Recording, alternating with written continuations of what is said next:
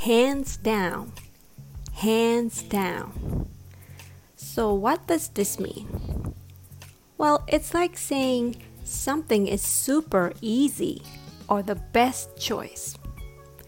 Imagine when you're so sure about something or so easy, you don't even need to raise your hands to do it.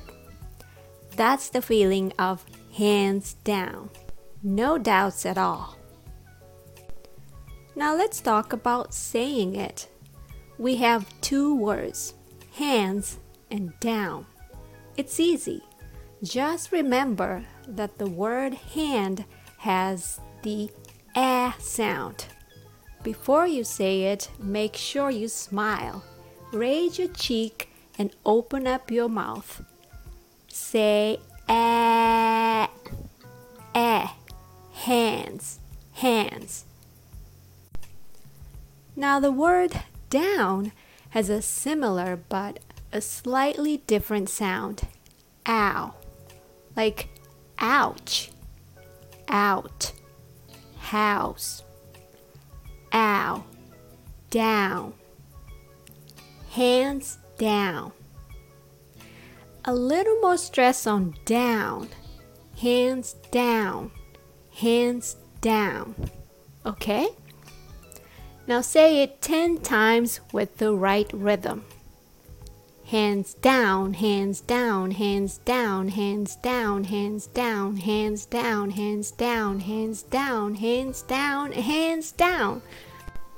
The more you practice, the easier it'll become in your conversations. Hands down. Now let's see how we can use hands down in everyday talking. Number one, that movie was hands down the best I've seen all year.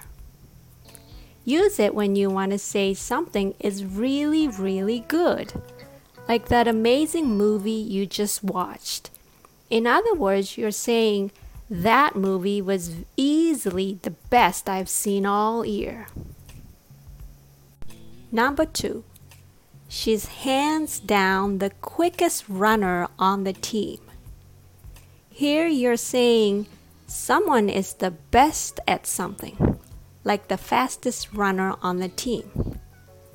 It means she's clearly the quickest runner on the team. Number three, hands down, sushi is my favorite food. When you want to show you like something a lot, like sushi, which are so delicious, it's like saying sushi is undoubtedly my favorite food. Number four, your presentation was hands down the most engaging.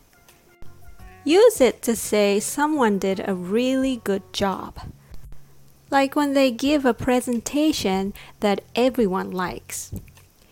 You can also say, Your presentation was by far the most engaging. And here's another scarecrow joke for you. Why did the scarecrow win an award? Because he had the best performance hands down. I guess there was no support to keep his arms up right? Well, remember, friends, learning new phrases is like putting together a puzzle. Take your time, practice, and soon you'll have hands down ready to use. That's all for today's episode. Until next time, keep talking, keep practicing, and remember every word you learn gets you closer to speaking English like a master. Hands down. Thanks for listening.